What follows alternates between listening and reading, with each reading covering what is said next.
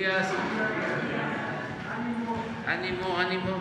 Bueno, pues estamos eh, iniciando esta semana como lo hacemos siempre los lunes vamos a el informe sobre quién es quién en los precios. Vamos con Ricardo Sheffield, Procurador Federal del Consumidor, y eh, después preguntas y respuestas. Adelante. Muchas gracias, señor presidente. Muy buenos días. Buenos días a todas y a todos ustedes. ¿Quién es quién en el precio de los combustibles?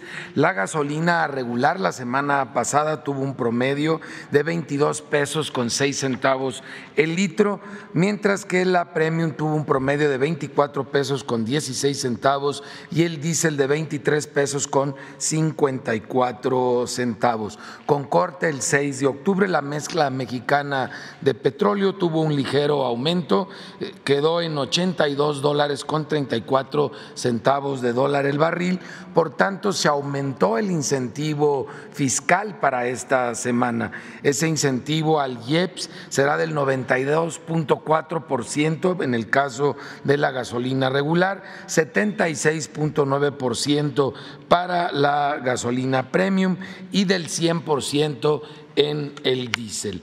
Las tres marcas que dieron más caro la semana pasada, estas marcas careras fueron Redco, Chevron y Arco, mientras que las tres aliadas de los consumidores fue G500, ExxonMobil y Orsan. Si nos vamos por regiones, tenemos que el precio más alto con el margen más alto lo encontramos en Escárcega. Campeche, en la zona sureste, es de la marca BP con un precio al público de 23 pesos 89 centavos por litro y un margen de 3 pesos con 66 centavos. Bastante alto ese margen, sobre todo si lo comparamos con los 16 centavos de margen de franquicia Pemex en la misma región, por cierto, en Tuxtla Gutiérrez, Chiapas, con un precio al público más bajo, en consecuencia, 21 pesos con 8 centavos por litro. En el caso de la gasolina premium, el precio más alto, con el margen más alto, lo encontramos en Benito Juárez, Quintana Roo, allá en Cancún, un precio al público 25 pesos con 26 centavos, es de franquicia BP con un margen de 2 pesos 95 centavos, mientras que franquicia Pemex en Veracruz, Veracruz, con un precio al público de 22 pesos con 59 centavos y un margen de 17 centavos, es el más económico con el menor margen. Ahora en el diésel, el más alto es de Valero en Tonalá, Jalisco, un precio al público de 24 pesos con 87 centavos, un margen estos angelitos de 3 pesos con 31 centavos por litro, comparado con 15 centavos de margen de franquicia Pemex en Puebla, Puebla, con un precio al público de 23 pesos 36 centavos, es la opción más económica. Y realiz, recibimos 281 denuncias o quejas a través de la app de litro por litro que pueden descargar de manera gratuita en Android y en iOS y realizamos 307 verificaciones o visitas de constatación por estas denuncias. Eh, logramos la colocación de sellos de inmovilización en tres eh, gasolineras que tenían el pendiente con nosotros y ya los visitamos con CRE y con ASEA este fin de semana. Fue una gasolinera en León, Guanajuato, Servicios Hermanos Aldama, eh, también otra en Silao en la carretera México-Ciudad Juárez y otra más también sobre la misma carretera en el mismo municipio de Silao, Servicios Río Salinas. Estos operativos participó, como habíamos mencionado, no solo Profeco, también la ASEA y la CRE y tuvimos el respaldo de la Guardia Nacional que nos ayuda muchísimo a realizar nuestro trabajo, cosa que se agradece. Vamos a ver cuál es el precio más barato y el más caro sin tomar en cuenta el margen que tiene esa gasolinera de acuerdo a cómo aparece en la app del litro por litro. Esto nos da el referente de cuál es el precio bajo y el precio alto y podemos ver quién nos conviene como proveedor en donde nosotros vivimos, donde nosotros cargamos el combustible, la más barata para la gasolina regulares de móvil en Puebla, Puebla, 20 pesos con 39 centavos el litro, también 20 pesos con 39 centavos de eh, Bristol en Guadalajara, Jalisco. Las más caras, 24 pesos con 43 centavos, franquicia Pemex en Arrenberry, Nuevo León, y 24 pesos con 40 centavos de franquicia Pemex en Pueblo Nuevo, Durango.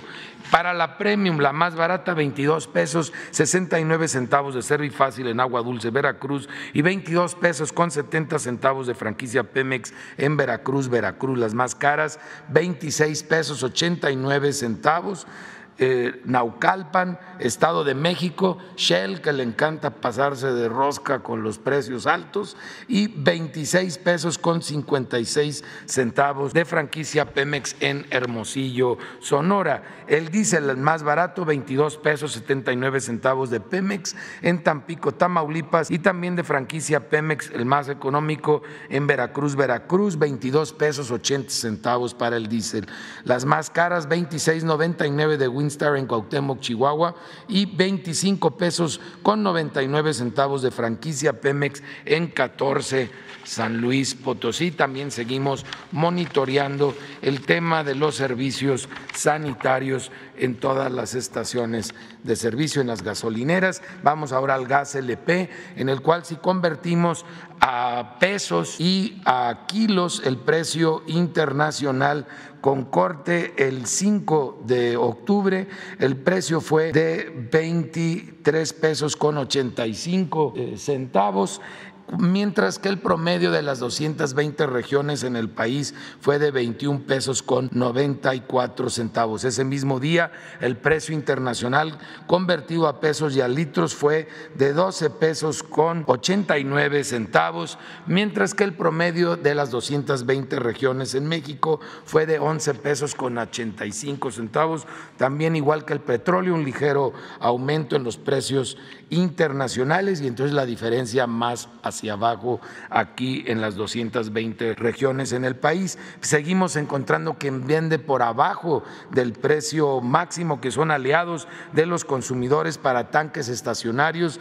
Tenemos casos en Coahuila, en Aguascalientes, en el Estado de México, en Jalisco, en Veracruz y en Tamaulipas. Gas real en Coahuila Arteaga tiene un precio al público de 12 pesos 31 centavos por litro cuando el precio máximo es de 13 pesos 45 centavos, más de un peso por litro por abajo del precio máximo. También para cilindros de gas encontramos ejemplos de aliados de los consumidores en Zacatecas, en Veracruz y, en Oaxaca y en Guanajuato.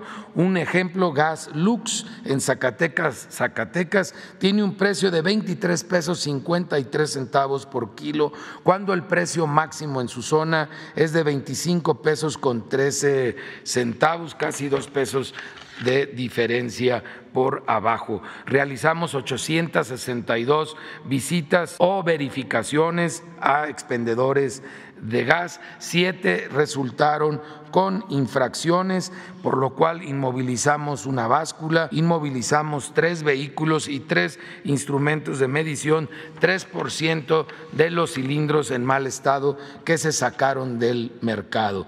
Y las 862 estaciones visitadas estaban respetando los precios máximos para su zona y como mencionamos, incluso seguimos encontrando algunas por abajo del precio máximo establecido en su zona y vamos a ver los 24 productos de esta canasta básica que monitoreamos en todo el país y tenemos que el índice nacional de precios al consumidor para bebidas y alimentos tiene un ligero aumento, ha venido en constante aumento, al igual que los precios en todo el mundo, lamentablemente, pero el precio de estos 24 productos en su versión más cara y en la versión más barata ya se nota claramente que están muy muy por debajo del aumento del índice nacional de precios. Y vamos viendo por zonas, en la zona centro, Walmart Express, en la Cuauhtémoc, aquí en la Ciudad de México, encontramos los 24 productos a su precio más alto.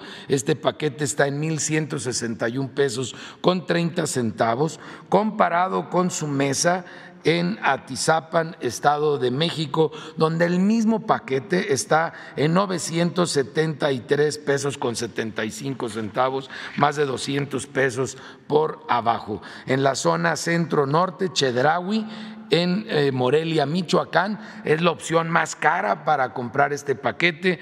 Está en 1.153 pesos con un centavo, mientras que Bodega Horrera en Aguascalientes, Aguascalientes lo tiene en 1.028 pesos con 90 centavos, pero también en los precios bajos está la central de abastos de Durango y tenemos también a Walmart en Morelia, Michoacán, con eh, los promedios bajos para esta canasta. En la zona norte, Walmart de Tijuana en Baja California tiene el paquete en 1.149 pesos con 35 centavos y los mismos 24 productos los tiene una cadena regional que se llama S-Mart de Fuentes Mares en Chihuahua, Chihuahua, lo tiene 980 pesos con 58 centavos, prácticamente 170 pesos por abajo. Lo mismo sucede en la zona sur-sureste, donde el precio más alto lo tiene Soriana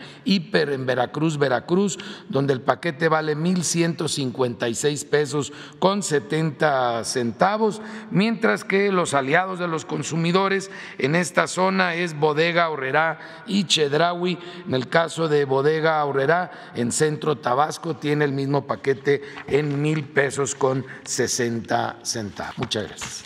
Vamos a, los videos. Tren Maya, reporte de avances, 10 de octubre de 2022.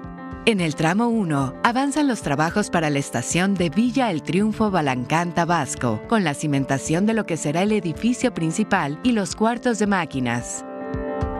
También en Villa El Triunfo se intensifican los trabajos en la fábrica de durmientes, donde ya se elabora en tres turnos de ocho horas para producir 1.500 piezas por día, con una fuerza laboral de 300 personas, en su mayoría de las localidades cercanas. En el tramo 2, a la altura de Champotón, Campeche, continúa la construcción del paradero Felipe Carrillo Puerto con el armado de estructuras metálicas, así como el colado de techo y piso. También se prepara el área donde se colocará la cisterna y la planta tratadora de aguas residuales. En el tramo 3, cerca del municipio Tishpehual, Yucatán, sigue sobre el trazado de la vía la canalización para electricidad y fibra óptica, fundamentales para la energía y conectividad en la operación de los trenes. La fibra óptica que se instala para el tren Maya también permitirá extender el servicio de Internet a los 14 municipios del tramo 3 por donde cruza la vía. En el municipio Chocholá, también en Yucatán, continúa la edificación de un paso inferior vehicular que mantendrá la conectividad de las comunidades y dará seguridad en el cruce de vehículos y tren. En el tramo 3 se encuentran en proceso de construcción 26 pasos vehiculares y otros 7 ya fueron concluidos. En el tramo 4, cerca de la localidad de San Román, municipio de Chemash, en Yucatán, avanza el tendido de subbalasto para la conformación de una tercera vía que servirá para dar mantenimiento al tren Maya. Esta tercera vía, también conocida como ladero de vía auxiliar, será de casi 2 kilómetros y, entre otros usos, evitará el encuentro de trenes y permitirá almacenar equipo ferroviario. El tren Maya avanza. La Comisión Nacional del Agua informa los avances en la construcción del Parque Ecológico Lago de Texcoco. En el vivero se tienen más de 900.000 piezas de vegetación alófila nativa para su propagación. Asimismo, se mantienen las tareas de colecta de germoplasma y semillas para su reproducción. Se realizó la aplicación de más de 22.6 toneladas de yeso agrícola para estabilizar la alcalinidad de los suelos y con ello mejorar las condiciones para el establecimiento de vegetación. Inició la plantación de vegetación floral y frutal de tipo enredadera en los biombos de la zona demostrativa del vivero. Continúan los trabajos de cobertura de suelos salinos expuestos. A la fecha, se han plantado más de 500.000 piezas de plantas herbáceas y se realiza el retiro de vegetación invasora. En el jardín central continúan los trabajos para la habilitación de registros de concreto que forman parte de los laberintos. Asimismo, se mantienen los trabajos preliminares de trazo y nivelación en los 9 kilómetros de la ciclovía. Inició la instalación de confinamientos verticales tipo volardo en estacionamientos y a la fecha se han colocado 124 piezas. Se avanza en el colado de firmes para las canchas deportivas, así como para plazoletas y senderos. También se realiza el colado de muros para gradas y perímetros de canchas de fútbol de salón. Se mantienen los trabajos de conformación de montículos en áreas de prados y juegos infantiles, así como la excavación y tendido de tuberías de redes generales del parque y particulares en plataformas la construcción de cimentaciones semiprofundas para el desplante de frontones, torres y cubiertas en distintas plataformas. El colado de guarniciones en los senderos lleva un acumulado de más de 4 kilómetros y se realiza la colocación de precolados de pavimentos con un avance de más de 2.000 metros cuadrados. A la fecha, se han generado más de 4.250 empleos en la construcción del parque. Ya, La compañera, compañero tres, cuatro, cinco, faltan compañeras, seis, siete. Buenos días, señor presidente. Buenos días, procurador. Stephanie Palacios, de la Agencia Internacional Sputnik. Mm, se habló sobre el sistema de información sobre el acuerdo entre México y Rusia en materia de espacial. Aunque el gobierno de México aseguró en este comunicado que el 8 de octubre este, este acuerdo todavía no entra en vigor en México, es necesario el visto bueno del Consejo de la Federación de Rusia, pero la Cámara Alta ya había firmado, aprobó este acuerdo el 6 de octubre y el presidente de Rusia, Vladimir Putin, el 8 de octubre firmó este documento. En, este, en estas áreas de cooperación que, que hay este mm, sistema satelital del GLOSNA, mm, acuerda estos eh, espacios para la seguridad espacial, pero dice que México no va, a, no tiene pensado eh, hacer como estos tratados. Pero entonces, em, ¿a qué se refiere en el punto sobre la cooperación de navegación por satélite? Si hay alguna información más, si el gobierno de México estaba enterado de que sí se firmó este acuerdo y, qué es lo que está pasando, ¿no? Porque hay como una desinformación. Sí, es un acuerdo que se firmó el año pasado, en septiembre, antes de la guerra de Rusia-Ucrania, y ahora pues este, se está haciendo un escándalo porque se habla de que México está permitiendo que eh, satélites rusos puedan ser utilizados para espiar el espacio aéreo mexicano y eh, de América del Norte. Lo cierto es que estos acuerdos se firman con todos los países y no tienen el propósito de espiar a nadie ni de afectar la soberanía de ninguna nación. ¿Qué es lo que está pasando realmente? Pues que está la guerra, eh, esto lo hemos dicho, produce mucho sufrimiento porque hay pérdidas de vidas humanas, desplazados, también repercute en la economía de los países del mundo. La inflación que se está padeciendo actualmente es producto en buena medida de esa guerra y por eso estamos planteando que se busque el diálogo y pacificar. Sin embargo, pues hay quienes no quieren detener la guerra, que es lo más irracional que puede haber. Y hay una propaganda en el mundo maniquea, como suele suceder con todas las guerras, queriéndonos eh, convencer de que hay buenos y malos. Entonces todo se hace escándalo. Agréguenle de que van a haber elecciones en Estados Unidos dentro de tres semanas. Y siempre que hay elecciones en cualquier parte del mundo, pues estas cosas se magnifican, se utilizan con propósitos electorales. Por eso yo llamo primero a a que se busque un diálogo y se logre la paz. El canciller. Segundo, que eh, no dejen, mejor dicho, que no echen en saco roto el que pueda crearse un grupo de intermediación para hablar con los presidentes de Rusia, de Ucrania y llegar a acuerdos. Estoy proponiendo, y voy a seguirlo haciendo, que se llame a participar al Papa Francisco, al primer ministro Modi de la India, al secretario general de Naciones Unidas, que se eh, pueda aprobar, que ellos ayuden para que se consiga la paz. Yo eh, creo que las cosas van a mejorar mucho una vez que pasen las elecciones en Estados Unidos. ¿Habrá algún informe que dará el canciller? Esa confianza, que eh, va a haber más propaganda de buenos y malos, ojalá y no escalen las agresiones y luego se serenen las cosas y se llegue a la paz. Porque también eh, hay movimientos en Europa de eh, la población que se está viendo afectada por la guerra, sobre todo por la escasez de energía, viene el invierno. Entonces se tiene que pensar en la gente, no en los poderes hegemónicos, en los intereses de las potencias, sino en los pueblos. Entonces, en conclusión, a nosotros que no nos metan en sus asuntos. México tiene una política de neutralidad y lo que queremos es una solución pacífica a esa controversia, como lo establece nuestra Constitución. Sí, el, canciller eh, Marcelo pidió a la Agencia Espacial Mexicana sobre información sobre este tema, aunque ellos dijeron que tenía que aprobarse y, que las autoridades de Rusia lo firmaran, que esto ya está confirmado que sí lo firmaron. Entonces, ¿cuál es la situación de que Pues esa que le estoy explicando. Pues imagínese para que intervenga un expresidente de México a decir que estamos tomando eh, partido y que se está comprometiendo la soberanía de México. Cuando son acuerdos que se han firmado también con Estados Unidos y con otros países. Pero es parte de lo mismo, o sea, es politiquería, oportunismo, elecciones, decirle a la gente, pero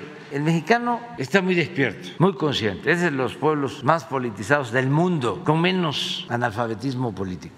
Siempre lo digo. Entonces, saben que aquí la gente está muy despierta, mexicano, no se deja manipular, es un pueblo muy avispado y en los últimos tiempos ha cambiado mucho la mentalidad del pueblo de México. Hay mucha conciencia en el pueblo. Si por eso los medios de información no han podido, me refiero a los medios convencionales vinculados a grupos de intereses creados, ya sea en lo económico, en lo político. No pueden, porque este es un pueblo mucho, mucho, muy inteligente, muy despierto, muy consciente, no susceptible a la manipulación. Con todas estas campañas que están echando a andar en el mundo, ya estuve viendo que están promoviendo, imagínense, píldoras para resistir radiaciones nucleares, hablando incluso de la posibilidad de una tercera guerra mundial. No, no, además toco madera pero son circunstancias muy especiales. Eso en nuestro país no transita, eso no tiene ningún impacto propagandístico. Pero realmente, eh, si ve uno la televisión en el mundo, eh, los periódicos en el mundo, es un bombardeo de ese tipo de información que aturde. Entonces decirle a los mexicanos, no, este, nos preocupemos por eso, no estemos este, preocupados por algo que tiene que ver con intereses políticos hegemónicos, algo que no ayuda a los pueblos. Nosotros lo que estamos planteando es que no podemos lograr un acuerdo entre las naciones para que en la práctica podamos establecer una tregua donde ya no estén eh, probando misiles, porque hay algunos que están tirando y tirando misiles eh, al mar. Imagínense cuánto cuesta tirar un misil al mar. Otros que tiran también este, para probar su fuerza bélica, su fuerza bruta. Y algunos que ni puntería tienen, que eso es lo que preocupa más.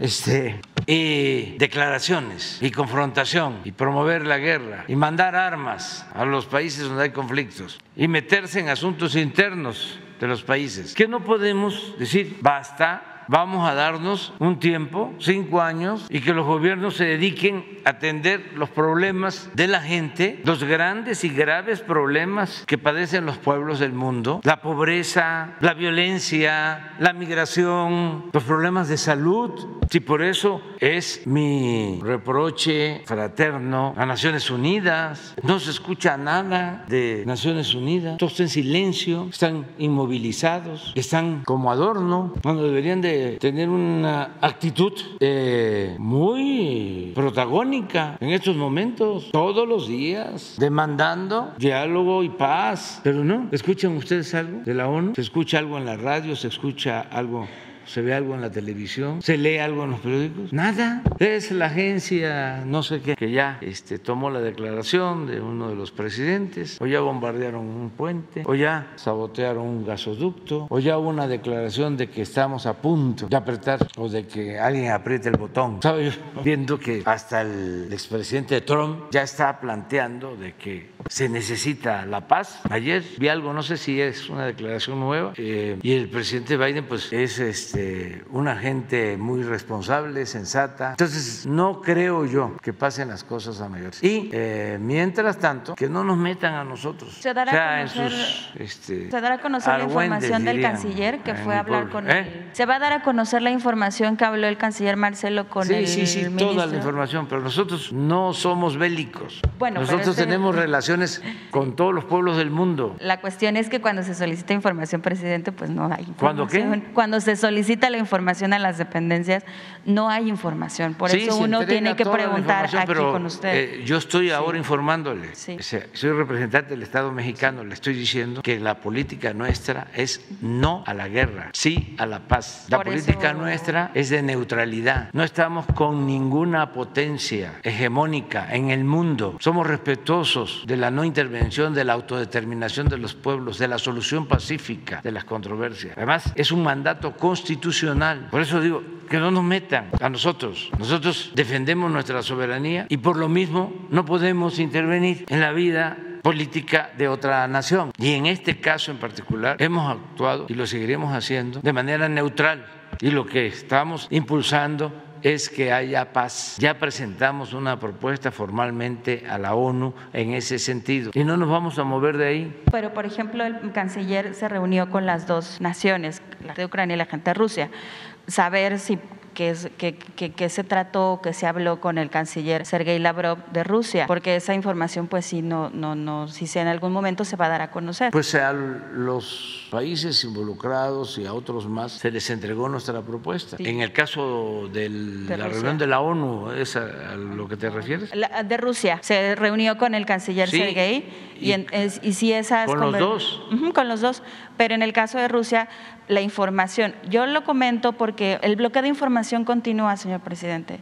Entonces es muy importante también conocer que por qué no se publica en todos lados, no está continúa el bloqueo de información en canales Pues esa es la información que se da aquí todos los días. La propuesta nuestra la di a conocer el 16 de septiembre en el Zócalo. Y fue exactamente la que se llevó a la ONU. Y fue eso lo que se le expuso al canciller de Rusia o embajador en Naciones Unidas y lo mismo al canciller de Ucrania. Y también por qué hay este, un poco de desinformación, porque tenemos que enfrentar a quienes eh, desde los medios buscan confrontarnos. Nosotros no vamos a eh, tener injerencia en este tema tomando partido. Lo que queremos es la paz. Y lo voy a seguir eh, diciendo, porque eso es lo que conviene. La guerra es lo más irracional que hay. No queremos eso. Y en otra pregunta, señor presidente, la semana pasada el, el, embajador de Estados Unidos, Ken Salazar, se reunió con el gobernador de Zacatecas,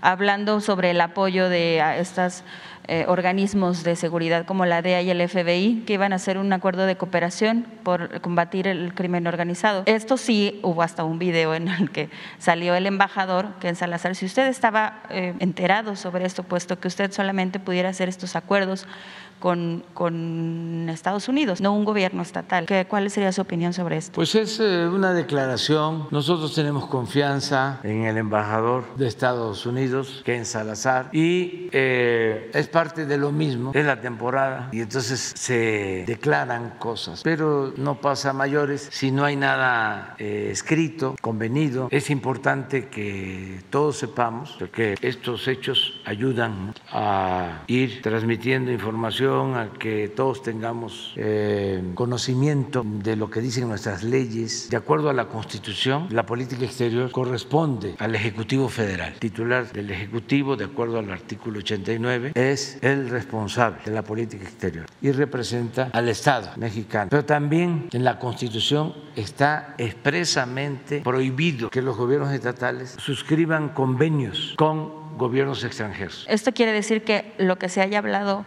o alguna cooperación no vale. No, o sea, es que es muy claro, pero le tenemos confianza a Ken Salazar, que este, está visitando los estados y hay buena relación con el gobierno de Estados Unidos. No, pero creo que él lo sabe. A ver si no está la Constitución. El 89, 117. Sí, no hay que hacerlo grande, ¿sí? este, es un pronunciamiento Además, existe incluso un acuerdo específico acerca de, aquí están, los estados no pueden en ningún caso celebrar alianza, tratado o coalición con otros, con otro estado ni con las potencias extranjeras. Sí, o sea, pero ni modo que vamos a, hacer un escándalo. No, cuando este, de manera indebida, sin informarnos, se detiene al general Cienfuegos, estábamos en víspera de las elecciones y cuidamos no responder públicamente para no meternos ni a favor ni en contra cuando hay elecciones en Estados Unidos. Entonces, sí, expresamos nuestra inconformidad, pero con la sutileza diplomática que requería el momento, la circunstancia. Esperamos y luego ya se actuó. No hay inconformidad. Sí, pero no, no, este, consideramos que no. Pero es que eso este, no se suscribió, no está aceptado por las partes, entonces eh, no es un hecho. No, es que a veces este, eh, no se conocen bien las leyes o como había la mala costumbre de que antes se metían sin pedir permiso para nada, quedan esas inercias. Pero no, pero la iniciativa media, no, no, no, no, no, no, no, no, la iniciativa media estuvo tremenda. Entonces se acordó mutuamente, eso fue el gobierno federal.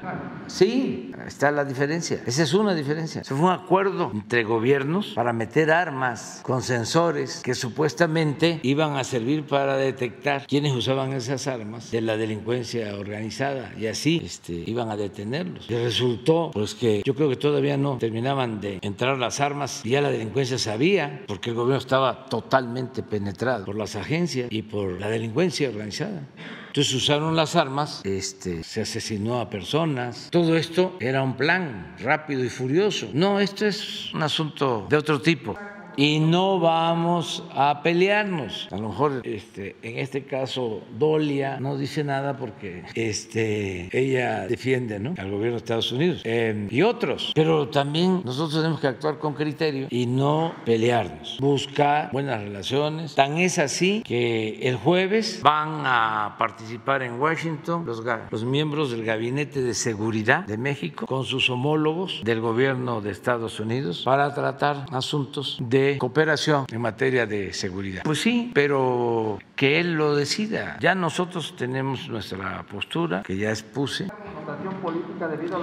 Siempre que hay algo este, de este tipo hay que pensar en no engancharnos, en no caer en ninguna provocación. Nosotros estamos dedicados a que se terminen de rehabilitar las refinerías para ser autosuficientes en gasolinas, en diésel, que no aumente el precio de las gasolinas, del diésel. Estamos dedicados a cuidar que siga llegando el apoyo a los adultos mayores, que siga llegando el apoyo a personas con discapacidad, que se siga sembrando árboles de programa Sembrando Vida, que sigan recibiendo los estudiantes de familias pobres sus becas, que continúe el programa de salud para que se garantice el derecho del pueblo a la salud, atención médica, medicamentos gratuitos, que estén abiertas las escuelas, que continúen los maestros como siempre actuando de manera responsable, que no hay inasistencias, que los niños tengan alimentos para poder internalizar mejor los conocimientos, que estén en buen estado las escuelas, la seguridad, que no se nos salga de control la violencia, que no haya un desbordamiento de violencia. Pon de favor cómo estuvo el fin de semana en homicidios. Este, en eso estamos. Fin de semana estuve en cuatro estados. Estuve en Tabasco, estuve en Veracruz, estuve, no, pues en cinco, porque estuve en Guanajuato, en Hidalgo y en Tamaulipas. Cinco estados. Mire, esto, fue lo, esto es lo que vimos hoy, la mañana, a las seis pero este es un resumen. Vemos todo, caso por caso. Claro que es un ojo al gato y otro al garabato porque tenemos que estar viendo cómo se están peleando en el mundo. Sí estamos informados. De luego qué cosas hacen los conservadores aquí sin necesidad de estarlos espiando. Ahora Claudio X González está llamando a una nueva alianza que se llama Unión, Unidos, Unidos. O sea, es la UFC, Unidos, Fuerzas Conservadoras. Ya no es Va por México, ni la de la corrupción por México. ¿Cómo se llamaba la otra? Mexicanos por la corrupción. Entonces, ahí estamos pues viendo, pero eso no es lo central. Lo que nos importa es esto. Es lo que le importa a la gente, que no aumenten los precios, que haya trabajo, y en eso estamos. Muy bien. Sí, buenos días, eh, señor presidente. Demián Duarte del Sonora Power. El Sonora Power es la revolución que llegó del norte. Eh, señor presidente, bueno, eh, no todo puede ser crujir de huesos y rechinar de dientes. Le quiero dar una buena y agradecerle.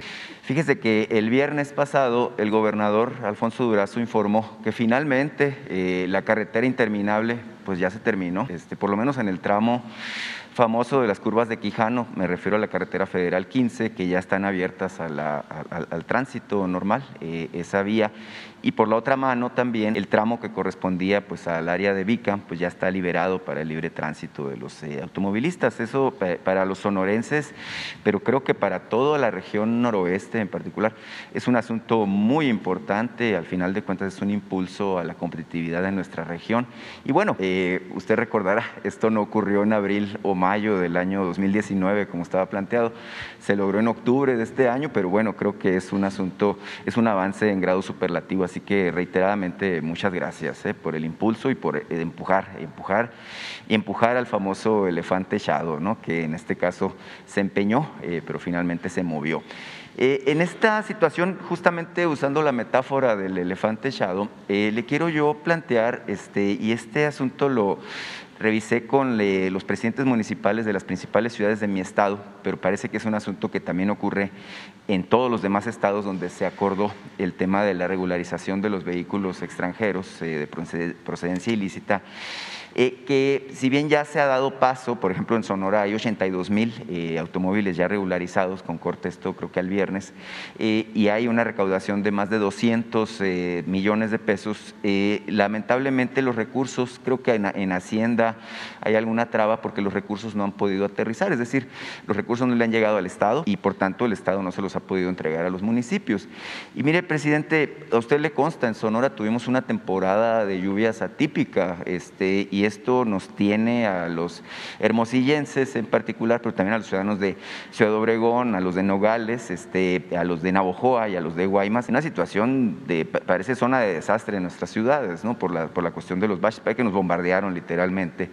Y el asunto es que los recursos relacionados con el repube, pues seguramente serían muy importantes para atenuar la, la, situación tan grave. O sea, eh, en, en, Hermosillo de veras tenemos suerte si no caemos en un bache, este, pero no creo que son baches chiquitos, son zanjas verdaderas, son cosas este, realmente muy extremas. Entonces, pedirle, señor presidente, si puede, si, si puede intervenir en, en, ese sentido. Tengo, tengo otra pregunta al respecto. Sí, sí, yo celebro que se terminó de construir la carretera, las famosas curvas de Allá de Santana a Nogales, llevaba ya mucho tiempo. Me informó eh, Jorge Nuño que ya se concluyó ese tramo. Ya aquí habíamos hablado de cuánto tiempo llevaba, ya por fin se eh, concluyó. También eh, celebro el que se hayan quitado los retenes o casetas que habían en la carretera, eh, que estaban en la carretera de Obregón a Hermosillo, eh, en lo que es el territorio yaqui. Que dicho sea de paso, se contó con el apoyo de los gobernadores yaqui, pero ya era una situación de otro tipo y ya se liberó el paso. Ahora sí que desde el sur al norte, todas las casetas libres, porque estaban tomadas casetas en eh, Jalisco, en Nayarit, en Sinaloa, en Sonora, y ahora ya, ya no hay casetas tomadas. Eso es muy importante. Ni retenes ilegales, eh, eh, presidente, porque ni, retenes, ilegales que, cobraban ilegalmente por ilegales, el sí, que cobraban y que además este, en algunos casos amenazaban, insultaban, este, hasta maltrataban a los automovilistas. Entonces todo eso ya se resolvió, es un buen trabajo del gobernador de Sonora, Alfonso Durazo. Pero también tienes razón en lo de los baches, sigue siendo una asignatura pendiente. Hay nada más quiero aclarar algo. Eso corresponde a los gobiernos municipales, atender, porque eh, el gobierno federal pues tiene que resolver el problema de la carretera federal, las carreteras federales y construir carreteras federales y eh, hacerse cargo del mantenimiento. Pero ya lo que tiene que ver con baches ya es un asunto de la autoridad local, de los gobiernos municipales y de los gobiernos de los estados.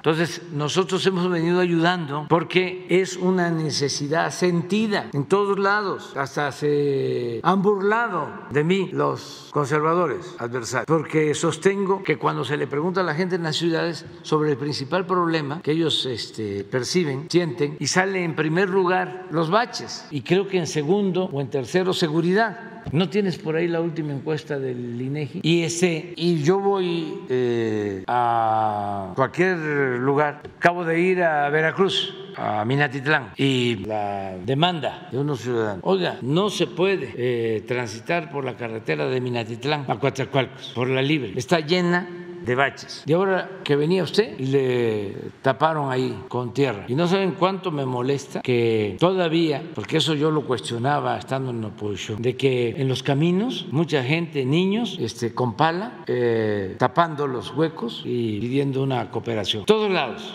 pues todavía hay. Yo hago un llamado respetuosísimo a las autoridades locales, a las autoridades municipales, porque es una necesidad sentida. Eh, sí, lugar, baches. Problemáticas más importantes en ciudades, baches en calles y avenidas. Y está este, incrementándose porque en marzo era 76.6 y ya en junio 78.1. Delincuencia, robos, extorsiones, secuestros, fraudes, etcétera. Cuarto lugar, 57.9 para 78 en ciudades. Lo tengo tan presente que hace dos días, tres, revisando información, me encontré, a ver si ustedes pueden ahí conseguir una imagen de una máquina que tapa huecos. Sí, este, a ver si la ponen. Porque ojalá investiguen las autoridades locales y si les sirve, nosotros les ayudamos. Si van a, este, a comprarlas con ese propósito, se está utilizando en algún país. A, a ver, en Alemania, a ver, ponla. Mire. Y que se procure, si se va a hacer una calle, que se haga de concreto, que se haga bien, no al contratismo corrupto que imperaba, como ayudaban en la campaña o eh, eran cercanos a los candidatos, ya una vez que llegaban a darle los contratos y hacer malas obras, nada más a pintar con emulsión asfáltica las calles y con las lluvias, pues no resisten. Entonces, sí, eh, vamos a buscar hoy mismo, eh, quiero ver con Rosa Isela Rodríguez y con Juan Pablo Devoto, subsecretario de Hacienda, para que envíen los recursos, porque también no quiero que sea pretexto o excusa de que no tienen recursos. Estos son adicionales. Ellos deberían de utilizar su presupuesto para esto de manera prioritaria. Entiendo, es mucho el atraso. Es que durante mucho tiempo los gobiernos anteriores se dedicaron nada más a saquear y es mucho el atraso. Nada más llegaban a robar. Ahora hay gobiernos municipales que apenas si tienen para pagar la nómina, gobiernos estatales con problemas graves porque no se administró bien. Entonces vamos a ayudar, pero qué bien que lo planteas. Gracias. En otro tema, señor presidente, eh, mire, hace tres meses eh, estuve aquí planteándole un asunto de los ex trabajadores de Ban Rural, eh, un tema que en aquel momento pues yo se lo planteaba como una herencia lamentablemente de los gobiernos neoliberales. El problema es que a los ex trabajadores del Banco Rural los despidieron, a muchos de ellos sin tomar en consideración su antigüedad, sin considerar en cuenta sus derechos, seguramente les dieron alguna liquidación más, no les dieron los derechos de jubilación, acceso a pensiones médicas y demás, este, servicios médicos y demás. El asunto es que usted en aquel momento me respondió que este tema lo tendría que ver el Instituto para devolver al pueblo lo robado y en su momento que incluso sería el secretario de Gobernación, Adán Augusto López, quien nos presentaría un informe al respecto de qué es lo que se puede hacer. Eh, yo incluso me reuní allá en Sonora con eh, alrededor de 400 eh, ex trabajadores de Ban Rural que me invitaron a una asamblea que ellos se organizaron, me dieron un padrón de las personas que están en esa condición, incluso que la tengo a disposición, por supuesto. Y el asunto es que mm, de parte del INDEP me respondieron que solamente quienes tienen 19 años y un día o, algo más son quienes tienen eh, la posibilidad de tener acceso a este tipo de jubilaciones. Esto está ligado al decreto que usted emitió para darles eh, justamente soporte a los extrabajadores de luz y fuerza del centro, porque la idea es que se les dé un trato similar, si, si no es que acaso el mismo. El tema es que los extrabajadores de Ban Rural me exponen que ellos en su contrato colectivo de trabajo incluso tienen una cláusula eh, que los ampara eh, y que les permite a quienes tenían de 10 años para arriba eh, tener derecho, por lo menos a la parte proporcional que corresponde justamente al derecho laboral adquirido. El asunto es que pues hasta la fecha no se ha dado ningún avance. Sé que ya está el decreto este, relacionado con lo de los ex trabajadores de Luz y Fuerza. Y en ese sentido pues hay una enorme expectativa. Usted me entenderá, todos ellos son personas de la tercera edad, este, todos ellos son personas que se quedaron sin trabajo, que eh, pusieron una serie de demandas, que esas demandas pues parece que están en el limbo eh, por las trácalas también que hacen los abogados este, en ese sentido.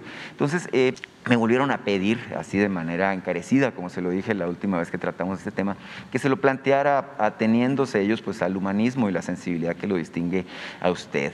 Y finalmente, señor presidente, le quiero plantear un tema. Yo soy de un estado fronterizo y bueno, a mí me queda claro, me, gusta mucho el análisis de, la cosa económica. Desde hace 12 años hay un decreto, una regla, una norma que impide a los que nos visitan del extranjero, sean estadounidenses o sean paisanos o sean turistas que vienen a nuestro país, eh, pagar en efectivo con dólares, este, y lo, cual no deja de ser una medida un tanto absurda, puesto que estamos en la lógica de una integración comercial económica con el bloque del norte, con Estados Unidos y Canadá.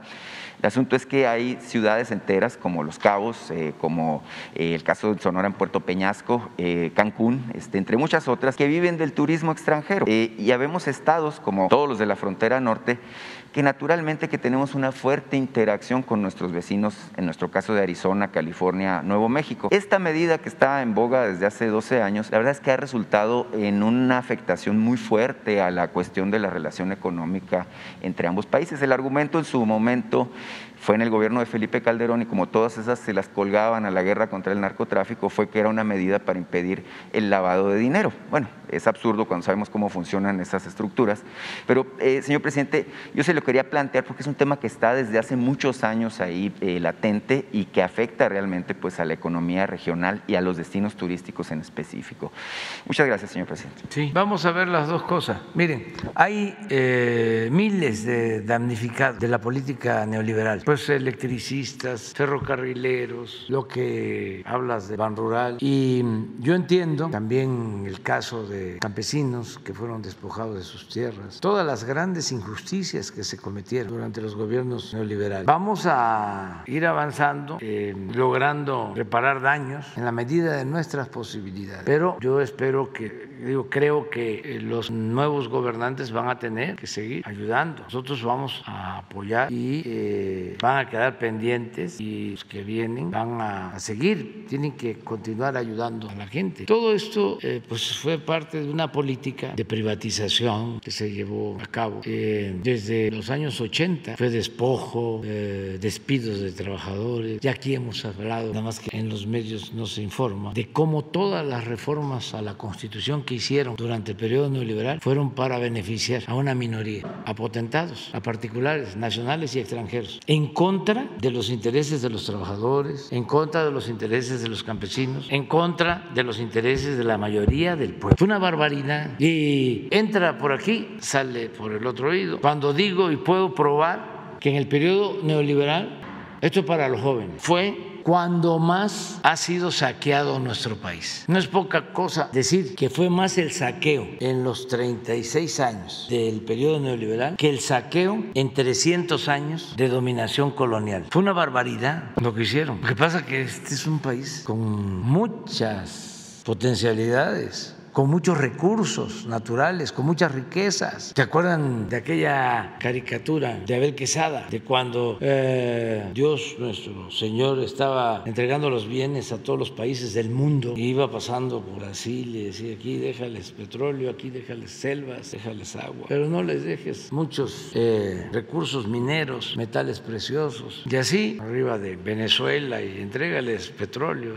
en Guatemala selva tropical, agua, buenas las tierras para la producción agropecuaria. Pues no les des petróleo. Ya pasan sobre México. Llegan a México y le dice Jesús Cristo, Dios, nuestro Señor. Le dice su ayudante, aquí dales este, buenas tierras, agua, petróleo, gas, oro, plata, selvas, costas. Y le dice el ayudante, Señor, se le está pasando la mano. Le estamos dando mucho aquí. No, dice, pero también dales al... Yo lo, compongo, ¿no? Porque no estoy de acuerdo con, con Abel con el finado Abel, darles al mexicano, no, es darles a los políticos corruptos. Y así, ahora poco estaba yo recordando que un alto, alto, alto funcionario público, ya cuando era presidente electo, me dijo, ¿y cómo le va a hacer? digo, pues lo voy a hacer con lo que nos dejaron, con lo que no pudieron llevarse, que es bastante todavía. Tiene tanto este país y tenía más que no alcanzaron a robárselo todo, a llevárselo todo. Tenía muchísimo, mucho, mucho, mucho, mucho, y sigue teniendo. Y este, por eso estamos saliendo adelante. Se extrañan, pero imagínense, se hace una refinería en dos bocas. Sí, nada más que no compramos el terreno, ya estaba, era de Pemex, pero también ya estaba la terminal de petróleo, a donde llega un millón de barriles diarios ahí donde estaba el terreno. Es la terminal de captación de crudo más grande del país. O sea, ahí la materia prima. Ah, pero ahí también un puerto. ¿Cómo eh, trasladamos todos los equipos para la refinería? Por barcos. ¿Dónde los bajamos? En el puerto. Ahí está enfrente de la refinería. O sea, habían muchas cosas. Claro, en el caso de las refinerías que heredamos, ya algunas ya habían empezado a vender las plantas. Ahora eh, unas plantas de hidrógeno que se requieren, una en creo Madero, Salamanca y otra sin duda en Tula. Las estamos adquiriendo y aprovecho para decirle a los que se quedaron con esas plantas que las vendieron unos meses antes de que terminara el gobierno pasado, dentro de las refinerías. Y no se las estamos expropiando ni estamos abriendo investigación si fue legal o no les estamos diciendo, se hace un avalúo y se las compramos, porque ya esos negocios no. Entonces, así vamos saliendo eh, adelante. Ahora que evalué lo de las refinerías, de 38% de capacidad productiva, ya las tenemos en 65% y las vamos a llevar hasta el 90%. Pero estamos invirtiendo, debemos de tener invertidos nada más en reparación de las seis plantas 50 mil millones de pesos. Reparaciones mayores, menores, que no se hacían porque el propósito era que se convirtieran en chatarra y comprar toda la gasolina en el extranjero. El negocio, según ellos, era vender petróleo crudo y comprar las gasolinas. Imagínense en una situación como la que estamos, que dependiéramos de la compra total de gasolina del extranjero, ¿cómo íbamos a sostener el precio actual de la gasolina? La inflación estaría en 14%, no en 8.7%. Y eh, también eh, hoy hay una buena noticia de que, a ver si consigues la información sobre los datos de agosto, sobre el comercio de México con Estados Unidos. Ya somos el primer socio comercial de Estados Unidos, eh, de acuerdo a los datos de, de agosto. Sí, aceptado esto por analistas de que la economía mexicana va muy bien y vamos a continuar con lo mismo. Muy bien, adelante.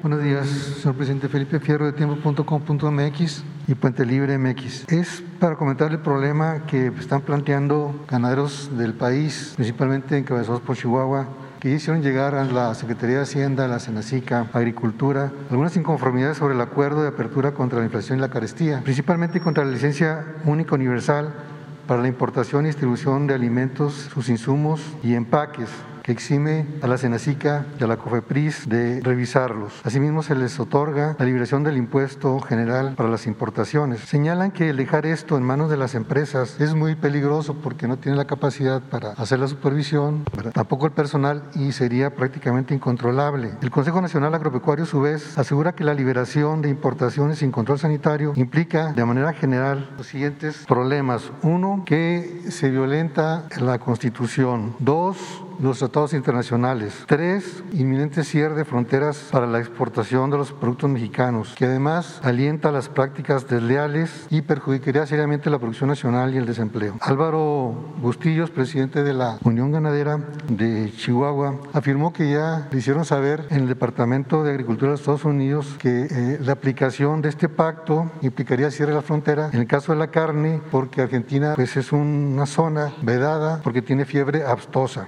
Están pidiendo que se mantengan controles firmes, no están en contra de la lucha contra el alza en los precios, pero sí ven inminentes riesgos en los estatus fitosanitarios que son muy sensibles, porque por ejemplo Estados Unidos cada rato cierra las importaciones al, atún, al camarón, al aguacate, al ganado mexicano, afectaría la producción nacional, habría pérdidas de millones de empleos y en fin, digo de que las plagas regresen y ha sido un alto costo mantenerlos. El tema ya se negocia en gobernación. La pregunta es, ¿cuál es la situación actual y cuál es su planteamiento sobre esto? Pues este, eh, nosotros respetamos el punto de vista de estos productores, pero eh, tenemos que garantizar que no aumenten los precios de los eh, alimentos y que no se utilicen excusas o pretextos. Ellos afirman que el problema está en la comercialización Ahí es donde se va la gran ganancia, más que en los productores. Sí, es que así como cuando hay campaña en Estados Unidos, y ellos lo saben, los productores, un diputado, un senador de Florida quiere obtener votos, en particular los votos de los productores de tomates en Florida, empieza una campaña para que eh, no cierren el mercado, no cierren la frontera, argumentando de que el tomate mexicano eh, está utilizando mucho agroquímico, cuando es un asunto de tipo político. Y así en el aguacate y así en todo. El atún, históricamente. Nosotros no podemos hacer lo mismo. Eso que dicen de la carne de Argentina, que tiene fiebre aftosa. Es una zona vedada para importar. No se ha encontrado nada. Fue algo que sucedió hace 30 años. Argentina su principal producto de exportación es la carne. Su principal producto de exportación es la carne. Y están vendiendo carne a Estados Unidos y su principal comprador de carne es China. Y resulta que no puede entrar carne argentina a México y si entra a Estados Unidos. Bueno, hay zonas, no es todo, hay zonas. ¿Cómo? Hay zonas liberadas, como por ejemplo en México también el ganado de Chihuahua sí puede ser exportado a Estados Unidos, pero en el sur, en el sureste no, porque tienen problemas con enfermedades de los animales, entonces son zonas, ¿verdad? Pero, pero, ah, pero operan indistintamente, indiscriminadamente en Estados Unidos y cierran y se paró, ¿verdad? Sí, Sí, y este y nosotros lo que estamos planteando es si conseguimos la carne más barata para que la gente eh, pueda tener acceso a carne buena y barata, ¿Por qué vamos a cerrar la frontera? No, pero yo creo que no choca una cosa con otra. ¿Mande?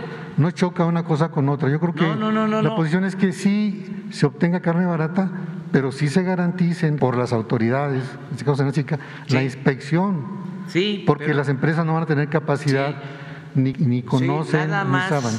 Nada más que Senacica y Cofepris se usaban como obstáculos, porque si alguien quería importar pavos para este año. Por ejemplo. Y puedo poner el ejemplo. No estoy hablando al tanteo. ¿no? se lo autorizaban hasta que me llegaron a decir, no va a haber pavo. Este, aunque la gente tenga recursos, nos va a faltar pavo. Quieren que nada más haya pollo. Pues sí, muchos no alcanzan a comprar su pavo y compran su pollo, pero hay otros que sí pueden. Además, ¿por qué negar el abasto de pavo? Eh, todo un trámite. ¿Saben cuándo iban a resolver lo de los pavos? En enero. Entonces, ¿qué es lo que estamos haciendo? Quitando burocracia, simplificando y que no se utilice lo de Senacica, lo de sanidad como un mecanismo para mantener aranceles e impedir la importación. Entonces, son partidarios del libre mercado nada más en los bueyes del compadre. ¿Qué no son ellos pues, partidarios de la libre competencia? Yo represento aquí al pueblo de México, no represento a grupos, por legítimos que sean sus planteamientos, siempre se tiene que buscar eh, resolver a partir del interés general. ¿Cuál es el estatus de la negociación ahorita en gobernación sobre este punto? ¿Cómo? ¿Cuál es el estatus de la negociación sobre este punto en gobernación? Hacienda está este, trabajando en eso. Ya sabíamos que iba a haber obstáculos porque tienen cautivo del mercado y no son muchos. Entonces se les protege, tenían tomadas las instituciones Entonces, vamos entendiéndonos, vamos a seguir apoyando la producción porque lo que queremos es producir en México todo lo que consumimos. Pero al mismo tiempo, si tenemos un problema de inflación, lo tenemos que atender porque la inflación nos afecta a todos y afecta más ¿Qué va a garantizar que no lleguen plagas? ¿Mande? ¿Qué va a garantizar que no lleguen plagas y que luego, bueno, se afecte precisamente eso, la producción y se eleven los precios?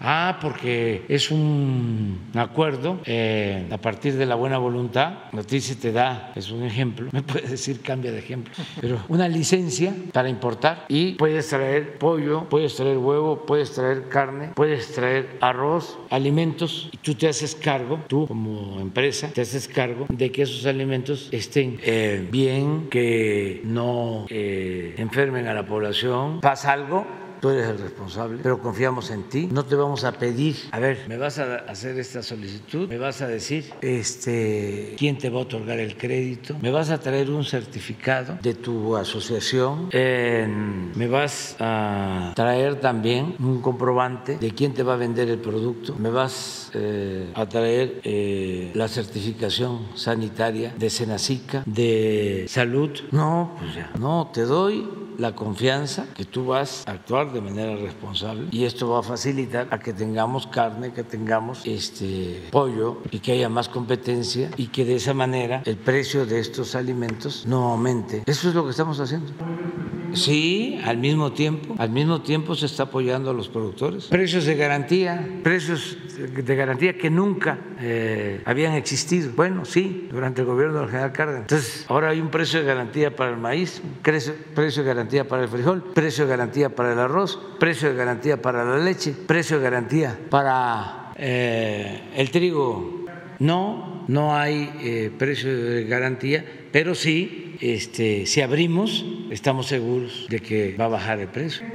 La banca se hace cargo de eso, la banca se hace, se hace cargo. Además, eh, el apoyo pagan menos por la gasolina, menos por el diésel, menos por la luz, menos robos de mercancías en las carreteras. O sea, sí, se ayuda a todos, pero tenemos que cuidar que la inflación no se nos convierte en un problema y nos está funcionando la estrategia. Me dio muchísimo gusto hace unos días de que ya se detuvo y ahora lo que quiero es para abajo. No podíamos este, comprar en el extranjero. Es como los medicamentos, no tan así, porque el caso de los medicamentos era eh, un atraco.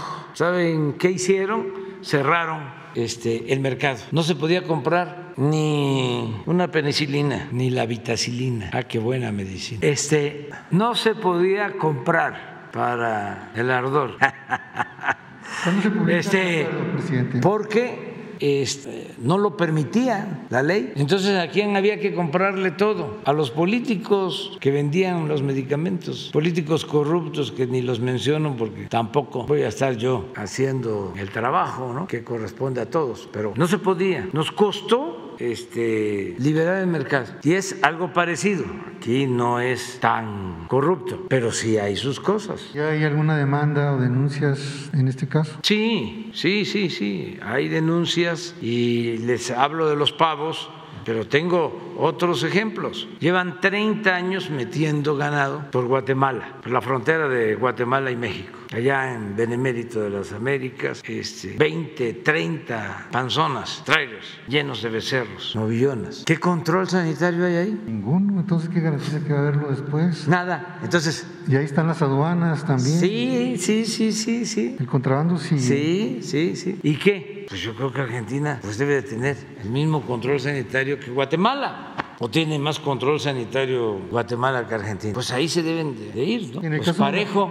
En el caso de la ganadería de Chihuahua es una ganadería. ¿Mande? En el caso de la ganadería de Chihuahua es una ganadería de exportación, entonces tiene que tener, o sea, no exportan más que becerros, porque no pueden engordar los actos, porque no hay pasto. Sí. Entonces están muy preocupados porque ellos tienen que cuidar el área para que no les vaya aparecer alguna enfermedad y les cierren el estatus, se los cancelen y ya no pueden exportar. Los mismos argumentos, también hay política y también sí, hay pero corrupción. esto no es para ganado en pie, esto es eh, ya este, carne, no es ganado en pie al, por a lo que se está dando la autorización. Y aparte del ganado que entra de contrabando, también muchos productos alimenticios que no llenan la calidad Sí. que exige la norma mexicana. Y se venden muy baratos en los mercados, aquí en la ciudad o en diferentes ciudades de México, porque son de contrabando y no tienen calidad, o son algunos de desecho en Estados Unidos. Sí, y todo eso se está viendo, pero se usa como pretexto lo de Senacica eh, y estamos revisando todo esto. Es una política que viene de hace 40 años. El director de Senacica debe de llevar 30 años ahí y lo defienden los grandes productores. Entonces ya es como el procurador allá de tu, de tu estado. ¿Cómo se, cómo, cuán- ¿Cuánto tiempo lleva? Ya, ya, ya, ya, que vengan otros. O sea, manden, ahí tienen el dato. Exportaciones, sí, de agosto. Sí, eh, estábamos en segundo lugar después de Canadá, un mes antes, de acuerdo a julio, ¿no? Y ahora agosto ya estamos 70.300 millones de dólares y Canadá 70.000 y China 63.300. Esto con relación al comercio con Estados Unidos. Esto ayuda mucho también para los que andan buscando que nos peleemos con el gobierno de Estados Unidos, este, porque vamos a, tener problemas si este, defendemos nuestra soberanía. No, son muy buenas las relaciones y muy respetuoso el presidente Biden, muy respetuoso. Mi agradecimiento sincero por el respeto a México. Pero como en todo gobierno, aquí mismo, yo les hablaba del gabinete de Juárez, cómo se peleaban. Decía Comonfort, yo voy a resolver los problemas con apretones de mano, porque Comonfort era moderado. Tan es así que terminó este, aplicándose un autogolpe de Estado y dando pie a que entraran los conservadores, siendo un liberal, moderado, pero importante, que estuvo con Juan Álvarez en Guerrero luchando contra la dictadura de Santana. Entonces triunfa el movimiento de reforma y él llega a ser presidente y renuncia y entrega la presidencia al conservadurismo. Juárez no acepta eso y ahí empieza el movimiento por una verdadera reforma liberal. Como Ford se arrepintió de lo que hizo, porque al final este, una banda de conservadores en el estado de Guanajuato lo asesinaron, como también otra banda de conservadores asesinó a Ocampo. Esto fue en Tepeji, Hidalgo. Lo prendieron en su hacienda y fusilaron ahí. En otro tema, Pero en presidente, ese entonces, antes de eso, fíjese, los dos asesinados por el conservadurismo. Y antes, que estaban en el gobierno, se peleaban Comonfort y Ocampo, porque Comonfort era moderado y Ocampo era radical, liberal, moderado, Comonfort, liberal, radical, Ocampo. Y decía Comonfort, yo voy a resolver los problemas con apretones de mano. Y le contestaba Ocampo, o le decía, esto no se va a resolver más que con apre- apretones de pescuezo. en otro tema, presidente, Pero siempre en un gobierno hay posturas distintas y abajo.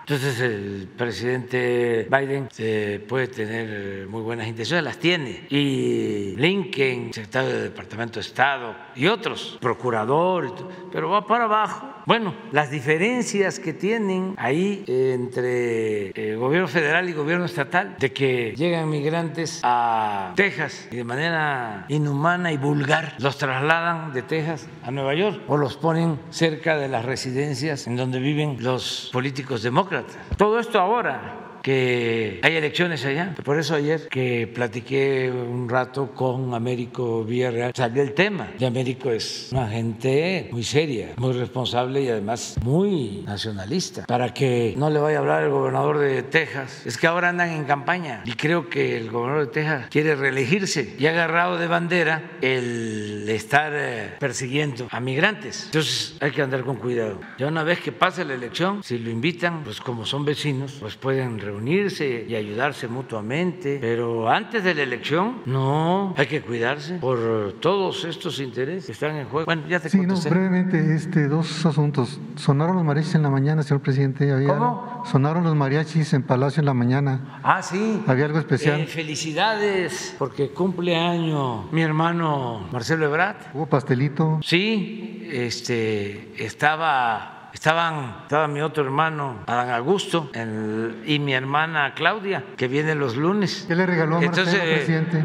este, iba a haber pastel. ¿Qué le regaló a Marcelo, presidente? ¿Mande? ¿Qué le regaló a Marcelo? Ah, afecto. Mucho afecto. En otro tema, presidente, ya se definió. ¿Cómo es? Regale afecto, no lo compre. Regale afecto, no lo Ya compre. finalmente ya, ya 5, 6, definió, 8, 8, 7, 22. ya definió quién es el o será Regale afecto, no lo compre. quién será el nuevo titular del SAT. Mande. Ya definió quién será el nuevo titular del SAT. Mañana ya se va a resolver. Mujer, hombre. Mañana. Mañana lo vemos.